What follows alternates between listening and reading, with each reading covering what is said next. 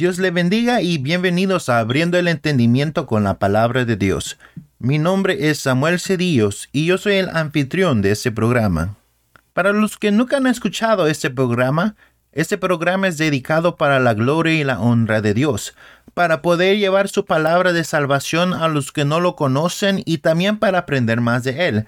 En este programa vamos a repasar cosas de la Biblia, intentando explicar en una manera simple para poder entender más fácilmente.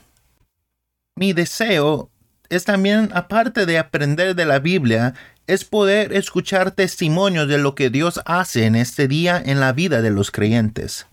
Ahora, este es episodio número 5 titulado La vida de Jesús, parte 2. Si no ha escuchado la primera parte, le invito que la vaya a escuchar primeramente. La versión de la Biblia que uso más frecuentemente es la Reina Valera 1960. Le pido que me siga cuando doy las escrituras y le pido que venga y aprenda conmigo la palabra de Dios. Como siempre, le quiero dar gracias a Dios por darme la oportunidad de poder hacer ese programa para su gloria y para su honra. Así sin tardar, oremos para que sea el Señor el que nos guíe y nos enseñe conforme su palabra. Bendito Dios de gloria. Te damos primeramente gracias por regalarnos un día más de vida Gracias por tu piedad y tu misericordia de cada día, Señor. Estamos aquí porque queremos aprender más de tu palabra y aprender más de ti. Te vinimos pidiendo en el nombre de Jesús que seas tú revelando tu palabra a nosotros. Te entrego este programa completamente en tus manos en el nombre de Jesús. Gracias, Dios mío. Alabado sea tu santo nombre. Antes de comenzar, hay que repasar lo que aprendimos en el episodio 4 miramos el nacimiento de Juan el Bautista y de Jesús. Miramos que el nacimiento de Jesús cumplió la profecía de Isaías en el Antiguo Testamento. Sabemos que Jesús es el Mesías redentor de la humanidad y aunque Satanás lo quiso matar de niño no fue permitido. Después de huir a Egipto, Jesús regresó a Nazaret donde creció hasta su tiempo de comenzar su ministerio que era de unos 30 años fue bautizado por Juan y tentado en el desierto por Satanás, y comenzó su ministerio haciendo milagros y grandes prodigios para su pueblo de Israel. Hizo muchas sanidades, liberó a gente de demonios, aún hizo a gente revivir de la muerte. Y terminamos donde Jesús anuncia su muerte y quería subir a Jerusalén donde iba a sufrir mucho por causa de los ancianos, sacerdotes y los maestros de la ley. Y inmediatamente después que reprendió a Pedro es donde vamos a comenzar en el día de hoy. Aconteció que seis días después Jesús tomó consigo a Pedro, a Jacobo y a Juan su hermano, y los llevó aparte a un monte alto y se transfiguró, o en otras palabras, se transformó delante de ellos, y su rostro resplandecía como el sol, y sus vestiduras blancas como la luz, y se le apareció Moisés y Elías hablando con él. Entonces Pedro dijo, Bueno es para nosotros estar aquí. Si quieres, hagamos aquí tres enramadas, uno para ti, otra para Moisés y otra para Elías. Para los que no saben qué es una enramada, es un refugio temporal hecho de ramas de árboles espesas y amarradas naturalmente. Estos enramadas se hacían para una fiesta o solamente para proveer sombra. Pero mientras Pedro hablaba, una nube de luz los cubrió, y una voz salió de la nube diciendo, Este es mi Hijo amado, en quien tengo complacencia al escuchar esto, los discípulos cayeron sobre sus rostros y tuvieron gran temor. Acercándose, Jesús tocándoles dijo, Levantad y no temáis. Y cuando alzaron sus ojos no vieron a nadie. Mientras bajaban el monte, Jesús le ordenó, No contéis a nadie la visión hasta que el Hijo de Hombre haya resucitado de los muertos. La razón por que él no quería que lo cuenten a nadie fue porque si el pueblo supiera que él verdaderamente era el Cristo, no lo hubieran matado, significando que nosotros no podíamos ser salvos en el día de hoy. Sus discípulos le preguntaron, ¿por qué dicen que Elías debe venir primero? Jesús respondió, Elías ciertamente viene y restaurará todas las cosas, pero yo os digo que Elías ya vino y no lo reconocieron, sino que le hicieron lo que ellos quisieron con él. así también el Hijo de Hombre va a padecer a manos de ellos. Y ellos supieron que estaba hablando de Juan el Bautista, Mateo 17 de 1 al 13. Cuando llegaron al gentío, se le acercó un hombre que, arrodillado delante de él, le dijo, Señor, ten misericordia de mi hijo, porque es epiléptico. En otra versión dice lunático. Y sufre terriblemente. Muchas veces cae en el fuego o en la agua y lo traje a los discípulos, pero no pudieron curarlo. Respondió Jesús, Oh generación incrédula y perversa, ¿hasta cuándo estaré con vosotros? ¿Hasta cuándo os tendré que soportar? Traémelo acá. Y Jesús lo arrependió y salió del demonio de él. Los discípulos llegaron a Jesús en privado y le preguntaron, ¿por qué nosotros no pudimos sacarlo? Y él les dijo, por vuestra poca fe, porque en verdad os digo, si tienes fe como un grano de mostaza, diréis a este monte, pásate de aquí allí, y se pasará. Y nada os es imposible, pero esa clase no sale sino con oración y ayuno. Y mientras estaban juntos por Galilea, Jesús le dijo, el Hijo de Hombre va a ser entregado en manos de los hombres, y lo matarán, y al tercer día resucitará, y ellos se entristecieron mucho. Después que ocurrió esto, el Señor designó a otros setenta y los envió en dos en dos delante de él a cada ciudad y lugar donde él iba de ir. Y les decía, la mies es mucha, pero los obreros son pocos. Rogad por tanto que el Señor de la mies que envíe obrero a su mies. Mirad que los quemando como corderos en medio de los lobos. No llevéis nada, ni saludad a nadie por el camino. En cualquiera casa que entréis, dice primero, paz a esta casa. Y si hay un hijo de paz, vuestra paz reposará sobre ellos, y si no, regresará a vosotros. Permaneced allí comiendo y bebiendo todos los que lo den, y no los paséis de casa a casa. Y donde lo recibieron, comer lo que nos sirvan. Sanad a los enfermos que haya en esa casa y decirles, se ha acercado a vosotros el reino de Dios. Y el que no lo recibieron, salid a sus calles y decid, hasta el polvo de vuestra ciudad que se pega a nuestros pies, nos lo sacudimos en protesta contra vosotros. Para saber esto, el reino de Dios se ha acercado. Después de un tiempo regresaron los setenta, llegaron con gozo diciendo, Señor, hasta los demonios se nos sujetan en tu nombre. Y él les dijo, miré a Satanás caer del cielo como un rayo o es dada autoridad para hollar sobre serpientes y escorpiones, y sobre todo el poder del enemigo, y nada os dará daño. Pero no se alegren que los espíritus se os sometan, sino que nuestro nombre está escrito en el libro de la vida. Lucas 10 del 1 al 20.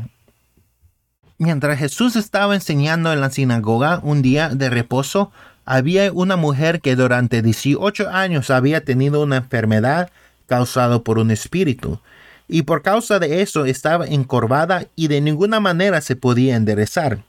Viéndola Jesús le dijo, Mujer, has quedado libre de tu enfermedad, y poniendo sus manos sobre ella al instante fue enderezada y glorificaba a Dios. Pero el oficial de la sinagoga, enojando porque Jesús había sanado en el día de reposo, le dijo a la multitud, Hay seis días que se trabajan, Venid pues en esos días y sé sanados, no en el día de reposo. Entonces el Señor respondió y dijo, Hipócritas, ¿no desata cada uno de nosotros su buey o su asno del pesebre en el día de reposo y lo lleva a beber? Y esa hija de Abraham, a la que Satanás ha tenido atada durante dieciocho largos años, ¿no debía ser libertada de esa ligadura en día de reposo? Y a decir eso todos sus adversarios se avergonzaban. Pero toda la multitud se regocijaba por todas las cosas gloriosas hechas por él. Lucas 13, el 10 a 17. Y pasaba Jesús por ciudades y aldeas, enseñando mientras proseguía camino a Jerusalén. Y alguien le dijo, Señor, ¿son pocos los que son salvos? Y él dijo, esforzaos por entrar por la puerta estrecha porque os digo que muchos tratarán de entrar y no podrán. Después que el dueño de la casa se levante y cierre la puerta, y vosotros estando afuera, comenzarán a llamar a la puerta diciendo, Señor, ábrenos. Y él dirá, no sé de dónde sois. Entonces dirán, comimos y bebimos en tu presencia y enseñaste en nuestras calles. Y él dirá, os digo que no sé de dónde sois, apartaos de mí todo lo que hacen iniquidad.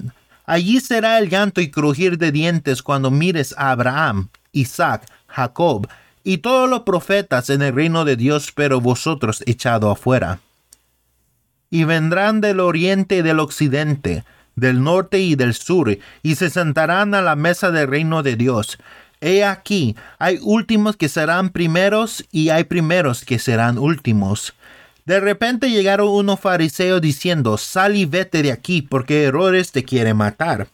Él dijo, y decid a ese zorro, yo expulso demonios, y hago sanidades hoy y mañana, y al tercer día cumplo mi propósito. Sin embargo, tengo que seguir mi camino hoy, mañana y pasado mañana, porque no puede ser que un profeta muera fuera de Jerusalén. Lo que Jesús estaba refiriendo era que cada vez que Dios mandaba un profeta, los de pueblo Israel siempre lo perseguían, aún los mataban porque no le gustaba que decía Dios por medio de ellos. Por ejemplo, el profeta Jeremías sufrió grandemente por decir que Jerusalén iba a ser destruido. Ocurrió que un hombre llamado Lázaro estaba enfermo de Betania, la aldea de María y de su hermana Marta. María era la que había ungido el Señor con perfume y secado con sus pelos. Las hermanas entonces mandaron a decir a Jesús, Señor, mira, el que tú amas está enfermo. Cuando lo oyó dijo, esto no es enfermedad de muerte, sino para la gloria de Dios, para que el Hijo de Dios sea glorificado por medio de ella. Y él se quedó donde estaba por dos días. Luego le dijo a sus discípulos, vamos de nuevo a Judea. Los discípulos le dijeron, Rabí, hace poco los judíos quisieron apedrear y vas otra vez allá. Pero contestó Jesús, ¿acaso no hay doce horas en el día? El que va en la luz no tropieza, porque mira la luz de este mundo. Pero si alguien va en noche tropieza porque la luz no está en él.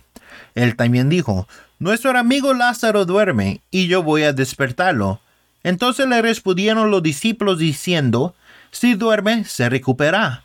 Lo que, estaba, lo que pasaba era que ellos no entendían que Jesús estaba diciendo que Lázaro había muerto. Ellos pensaban que literalmente estaba durmiendo por un causa de una enfermedad. Y entendiendo Jesús le dijo, claramente Lázaro ha muerto. Y me alegra que ustedes no estaban allí para que creáis, pero vamos donde está él. Llegando ya, Jesús se enteró que hace cuatro, días estaba Lázaro en el sepulcro. Y muchos de los judíos habían llegado para consolar a María y a Marta por la muerte de su hermano. Escuchando Marta que Jesús venía, fue a su encuentro, pero María se quedó.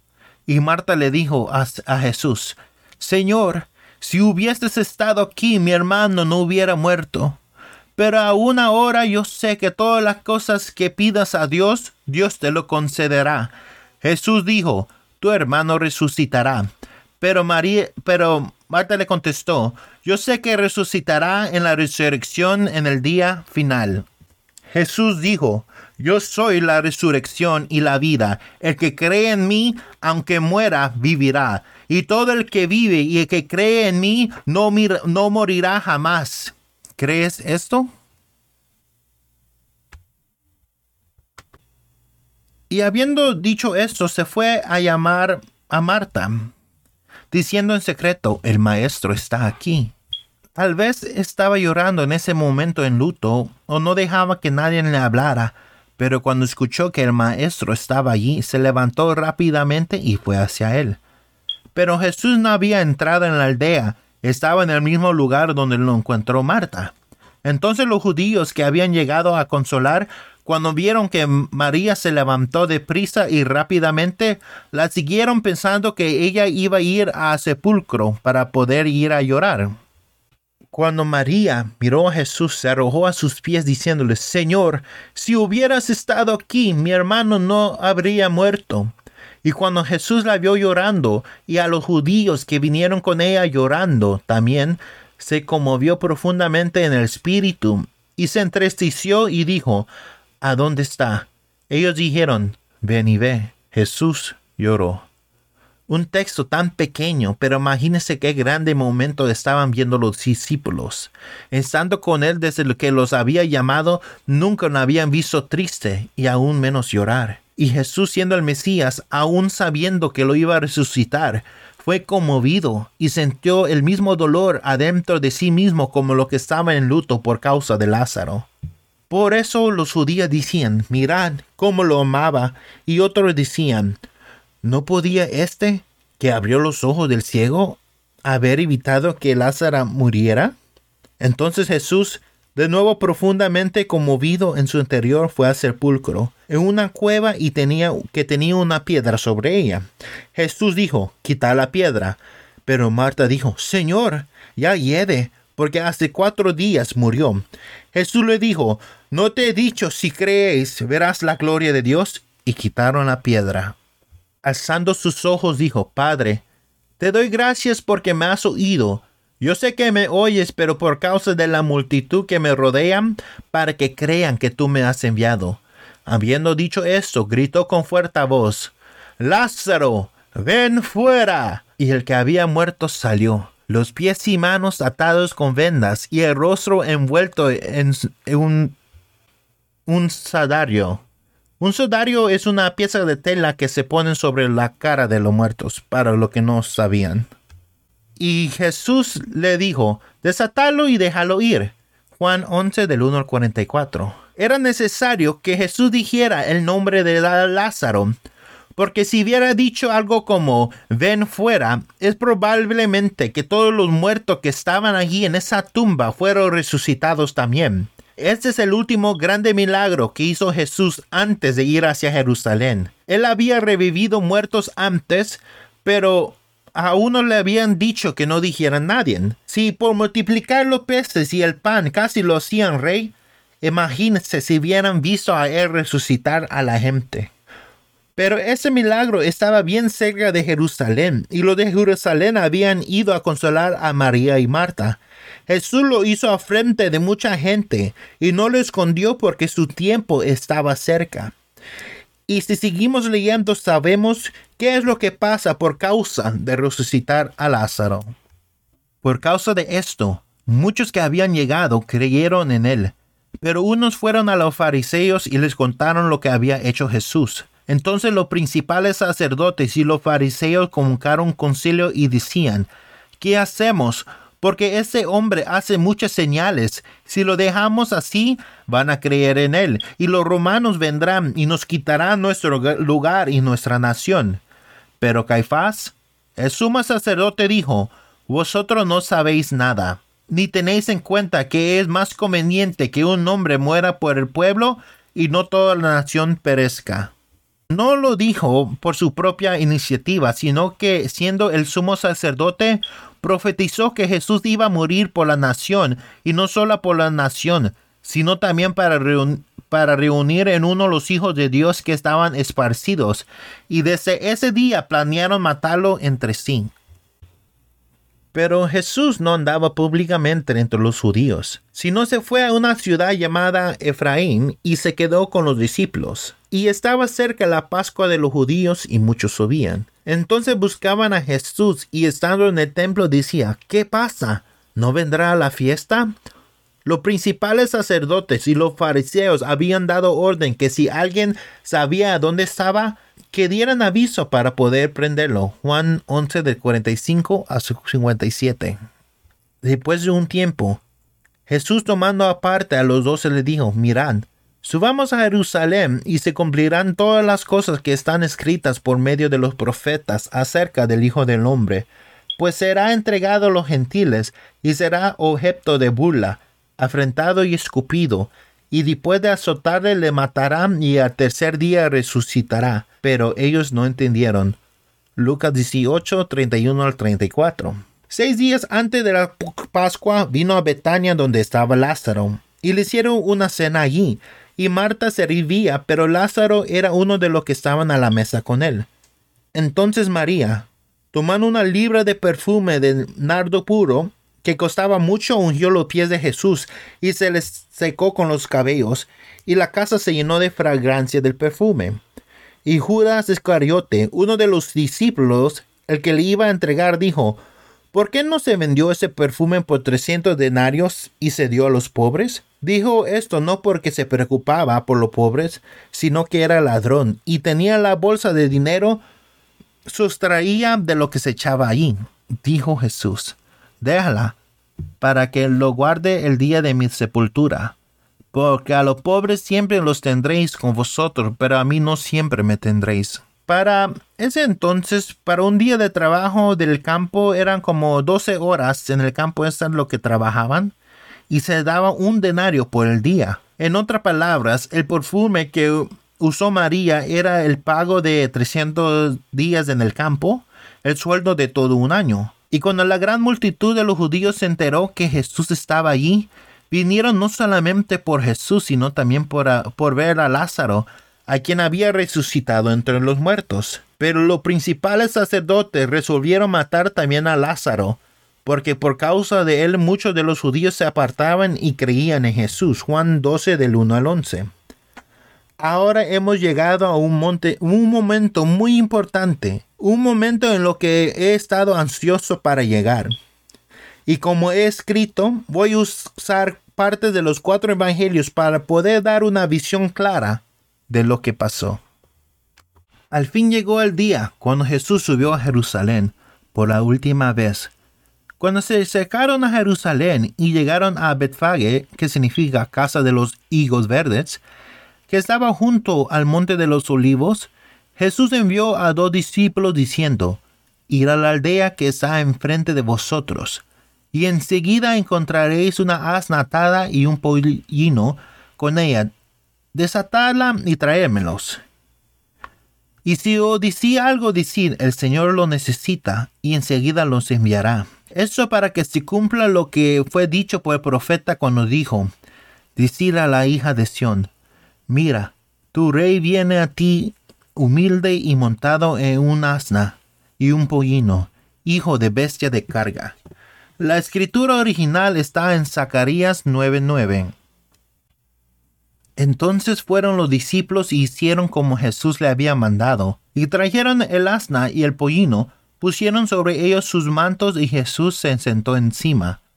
La mayoría de la multitud tendió sus mantos en el camino, otros cortaban ramas de los árboles y las tendían por el camino, y la multitud que iba delante y, atrás decían, Osana al Hijo de David, Bendito el que viene en el nombre del Señor, Osana en las alturas. Esa es la entrada triunfal de Jesús a Jerusalén, un momento histórico.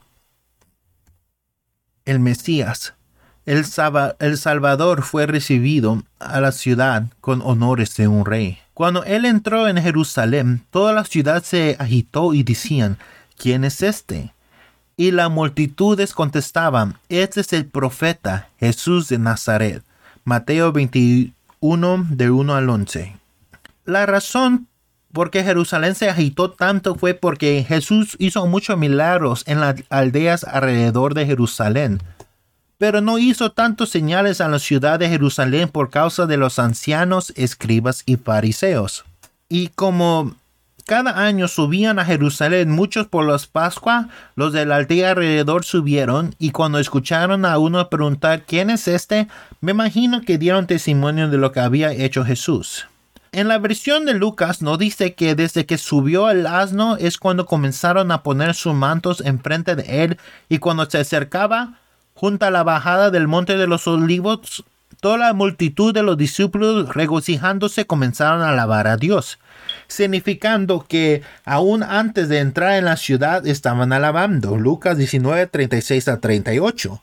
También dice en el libro de Lucas que a ver la ciudad lloró sobre ella diciendo, si tú también hubieras sabido en este día lo que conduce a la paz, pero ahora está oculto a tus ojos. Porque sobre ti vendrán días cuando tus enemigos echarán teraplen delante de ti, y te sitiarán y acosarán por todas partes, y te derribarán la tierra y a tus hijos dentro de ti, y no dejarán en ti piedra sobre piedra, porque no conociste el tiempo de tu visitación.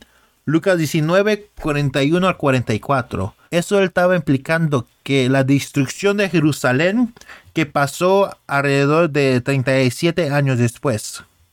Ahora, imagínese por un momento estando en Jerusalén en ese día. Imagínese que usted y sus familiares habían subido para la Pascua y de repente desde afuera de la ciudad se escucha un grito y después otro y después se escucha una gran multitud alabando a Dios. Uno solo se podría preguntar, ¿qué está pasando? ¿Estamos siendo atacados? Hay tanto que se podía preguntar, pero una cosa que iba a suceder es que todos iban a salir a ver a ver lo que estaba pasando. Y desde el momento y desde el monte de los olivos se miró a alguien subido sobre una asna, a alguien llamado Jesús. Y mira cómo la gente está en línea recibiéndolo, echando sus mantos, cortando ramas y teniéndole sobre el camino. Y mucha gente tal vez corriendo adentro de la ciudad, poniéndose en línea para recibir a ese montado sobre el asno. Y después uno de ellos se acerca y le preguntas, ¿qué está pasando? ¿quién es ese? Y ellos te dicen, Él es Jesús, el Mesías, o es, Él es Jesús, el profeta. Y tú le contestas, ¿profeta? No hemos tenido profeta por años. Ni mi padres, ni padre de mi padre nunca vieron profeta. ¿Por qué Él es profeta? Y ellos, ellos te contestarán, yo no creía en Él. Pero cuando murió Lázaro fuimos a consolar a Marta y María. Y ocurre que Jesús llegó cuatro días después de su muerte y lo resucitó. Y aún Lázaro está vivo en el día de hoy. Usted tal vez había escuchado del milagro por oídas, pero no lo creía. Y le preguntó a otra persona y después a otra persona y a otra. Y todos le dieron testimonio de Jesús, de sus milagros y de la resurrección de Lázaro. Y mientras entra Jesús a la ciudad, tú también corres a ver y recibirlo. ¿Pero por qué? Porque al fin de después de los 400 años sin tener profeta, sin tener alguien, aquí está el Mesías, el prometido del Señor, el que iba a salvar a todo su pueblo. Es posible que la línea se extendía desde el monte de los olivos hasta el templo donde iba a entrar Jesús. Pero por causa de todo esto los fariseos se decían unos a otros, ¿veis que no conseguís nada? Mirad, todo el mundo se ha ido tras de él. Juan 12, 19. Y entrando en el templo, Jesús echó fuera a todos los que compraban y vendían, y volteó la mesa de los cambistas y los asientos de los que vendían palomas, y dijo, Escrito está, mi casa será llamada casa de oración, pero vosotros las estáis haciendo cueva de ladrones y los cojos y los ciegos se acercaron a él y él los sanó. Pero a ver las maravillas y a la multitud decir Osana al hijo de David, los sacerdotes y los escribas se indignaron o se enojaron mucho más y dijeron, ¿oyes lo que dicen? Y Jesús respondió, sí, ¿nunca habéis leído? De la boca de los pequeños y los niños de pecho te has preparado alabanza, y dejándoles se fue de allí. Mateo 21, de 12 a 17. Un día que estaba enseñando en el templo, se les enfrentaron los principales sacerdotes y los escribas con los ancianos y le dijeron, Dinos, ¿con qué autoridad haces esto? ¿O quién te ha dado autoridad? Respondió Jesús, Yo también le haré una pregunta, decime, ¿el bautismo de Juan era del cielo o de los hombres? Y entre sí decían, si decimos del cielo, él dirá, ¿por qué no lo creíste? Pero si decimos de los hombres, todo el pueblo nos matará a pedreadas, porque ellos están convencidos que Juan era un profeta. Le dijeron, no sabemos. Y Jesús respondió, tampoco yo os diré con qué autoridad hago esta cosa. Lucas 20 del 1 al 8. Los escribas y los principales sacerdotes procuraran echarle mano, pero temieron al pueblo y mandaron espía para fingir ser justos, para sorprenderle una declaración a fin de entregarlo al poder y autoridad del gobernador. En otra palabra, lo querían engañar para que pudieran decir algo que ellos pudieran usar para poder arrestarlo. Y los que mandaron le preguntaron, Maestro, sabemos que hablas y enseñas rectamente y no te guías por las apariencias, y enseñas con verdad el camino de Dios. Ahora, ¿no es lícito pagar impuesto al César o no? Conociendo su astucia, le dijo, Mostrame un denario. ¿de quién es la imagen y la inscripción que lleva? Y ellos dijeron, del César. Entonces le dijo, pues dar a César lo que es de César y a Dios lo que es de Dios. Y como no lo podían sorprenderle en ninguna palabra, y maravillado de la respuesta que dio, se callaron. Y se le acercaron algunos de los saduceos, ellos son los que dicen que no hay resurrección, y le preguntaron diciendo, Maestro, Moisés nos escribió, si el hermano de alguno muere, teniendo mujer y no deja hijos, que su hermano tome la mujer y levante descendencia a su hermano. Y eran siete hermanos, y el primero murió sin dejar hijos, y así pasó hasta el último hermano, porque no hubo descendencia y también murió la mujer. Por eso, en la resurrección, ¿de cuál de ellos es la mujer? Y Jesús respondió, Los hijos de ese siglo se casan y se dan en matrimonio, pero los que son tenidos por dignos de alcanzar aquel siglo y la resurrección de entre los muertos, ni se casan ni son dados en matrimonio, porque tampoco pueden ya morir, pues son como ángeles y son hijos de Dios, siendo hijos de la resurrección. Lo que Jesús estaba diciendo es que el cielo no es así como la tierra, no es la mentalidad humana allá, pues este cuerpo con todos sus deseos y toda su vanidad y este corazón que nos lleva al mal no estarán allí. Solamente nuestro espíritu, no vamos a tener necesidad de esposo o de casarse, pues allí vamos a estar para alabar a Dios. Y dijo, porque los muertos resucitan, aún Moisés lo enseñó. En aquel pasaje sobre la zarza ardiendo donde llamó al Señor, el Dios de Abraham, y Dios de Isaac, y Dios de Jacob. Él no es Dios de muertos, sino de vivos, porque todos viven para Él. Algunos de los escribas respondieron, Maestro, bien has hablado porque ya no se atrevieron a preguntarle nada. Lucas 20 del 27 al 40.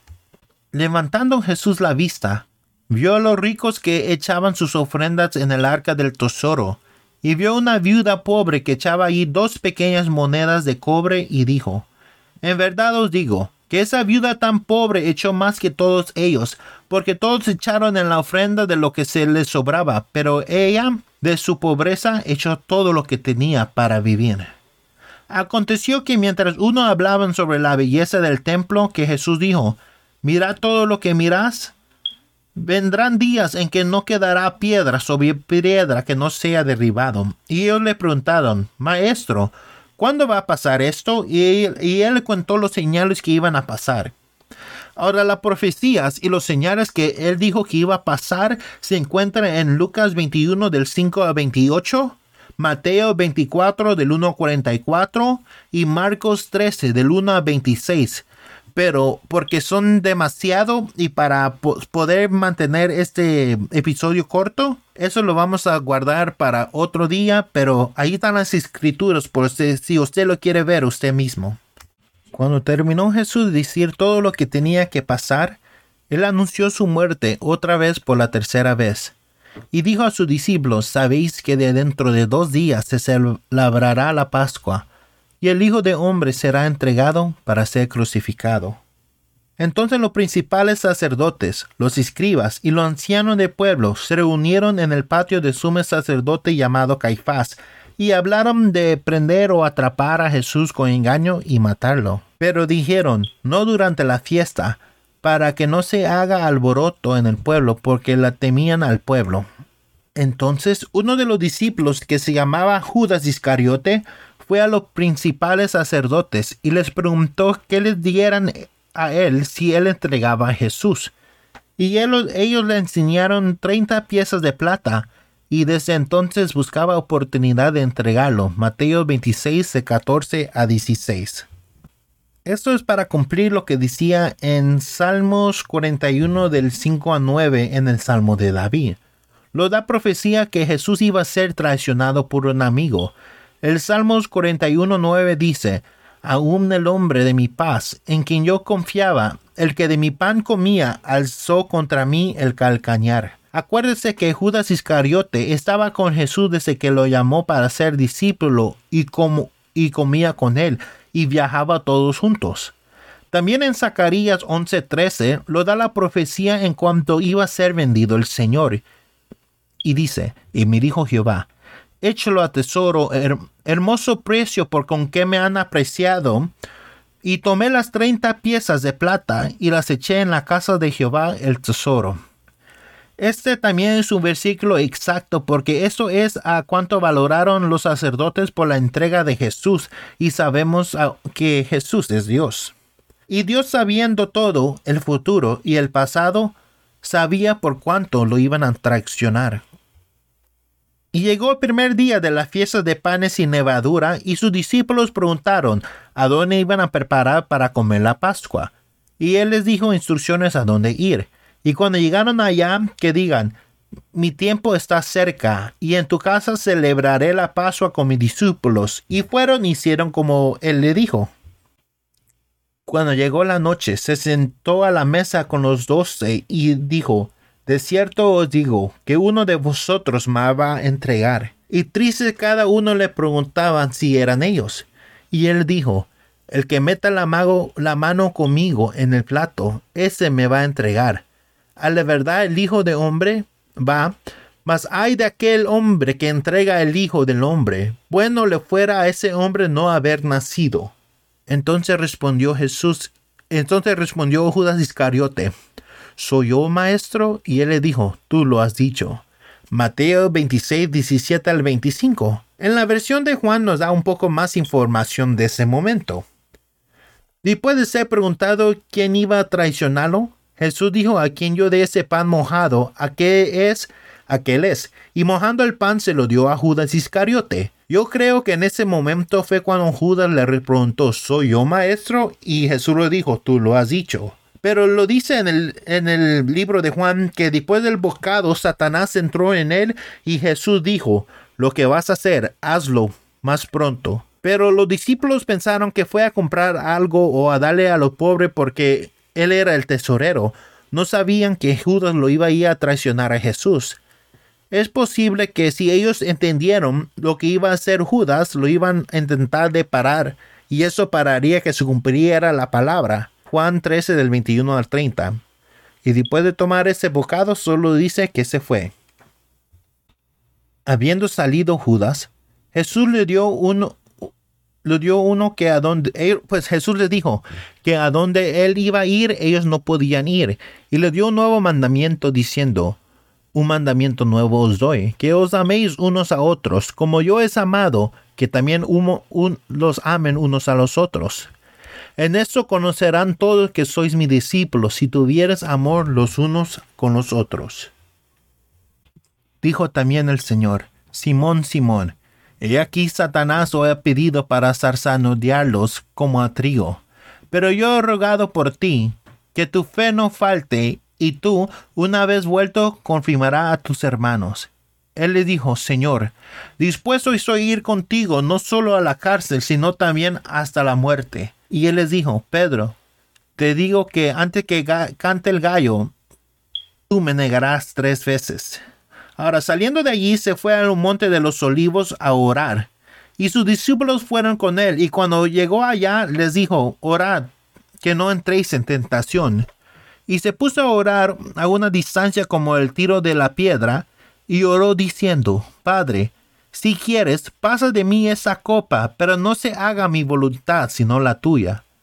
Y se le apareció un ángel del cielo para fortalecerlo, y estando en agonía oraba más intensamente, y era susudo como grandes gotas de sangre que caían al suelo. Imagínese, sabiendo todo lo que iba a pasar en ese día, su carne estaba en angustia Imagínese cómo se sintiera usted que lo iban a maltratar y matar y que iba a sufrir. Ciertamente es una angustia que no se puede explicar a veces con palabras. Si hacemos ejercicio, sudamos un poco porque estamos activos, pero Jesús por su angustia sudaba gotas grandes de sudor. Solo piense en qué rápido su corazón estaba palpitando sabiendo lo que venía. Jesús quiso que sus discípulos que estaban con él que velaran con él, pero cuando él se levantó los halló durmiendo y él les dijo, Así que no podéis velar conmigo una hora, velad y orad, porque el espíritu está dispuesto, pero la carne es débil. Y se regresó a orar y cuando regresó otra vez lo halló dormido otra vez y se fue a orar con la misma palabra por la tercera vez. Entonces regresó con sus discípulos y le dijo, dormid ya, descansad. He aquí ha llegado la hora, y el Hijo de Hombre es entregado en mano de pecadores. Levantaos, vemos, ved, se acerca el que me entrega. Mateo 26, 36 a 46. Y hasta aquí hemos llegado el día de hoy. Como siempre, hay tanto que aprender de la palabra de Dios, pero repasamos poquito a poquito, poquito para poder meditar lo que hemos aprendido. El siguiente episodio es el episodio número 6 y vamos a aprender sobre la muerte y la resurrección de Jesús. Vamos a ver cuando fue arrestado, cuando fue crucificado y cuando resucitó.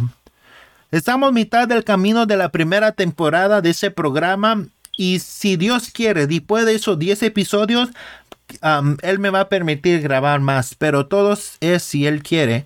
Y le agradezco por su paciencia y le agradezco por darme la oportunidad de poder compartir la palabra de Dios con ustedes. Si usted me quiere contactar, me puede mandar un correo electrónico a abriendo el entendimiento 2018 gmail.com o me puede buscar en el Facebook en la cuenta que tiene el mismo logo que ese programa. Estamos en diferentes lugares como YouTube, Spotify, Amazon Music y iHeartRadio. Puede ver todos los lugares donde escuchar esto en la página del Facebook llamado Abriendo el Entendimiento. En la palabra de Dios dice que su pueblo fue destruido por la falta de conocimiento. Es bueno aprender para que en el día de la prueba no caigamos. Como siempre, es nuestro deber escudriñar las escrituras, por esa razón recibir lo bueno y desechar lo malo en el nombre de Jesús. Ahora sí, oremos para poder terminar este episodio en el día de hoy. Dios mío, gracias por tu palabra en este día. Te vengo pidiendo que seas tú revelando aún más de tu palabra a nosotros, que esa palabra sea de bendición para todos los que lo escuchan. Cúbrelos con tu sangre preciosa y guárdalos de todo mal. En el nombre de Jesús, gracias Dios amado. Hermanos y hermanas, amigos y amigas, que Dios le bendiga grandemente. Mi nombre es Samuel Cedillos y está escuchando Abriendo el Entendimiento con la Palabra de Dios. Lo miro en el siguiente episodio y a Dios sea toda la gloria por los siglos de los siglos. Amén.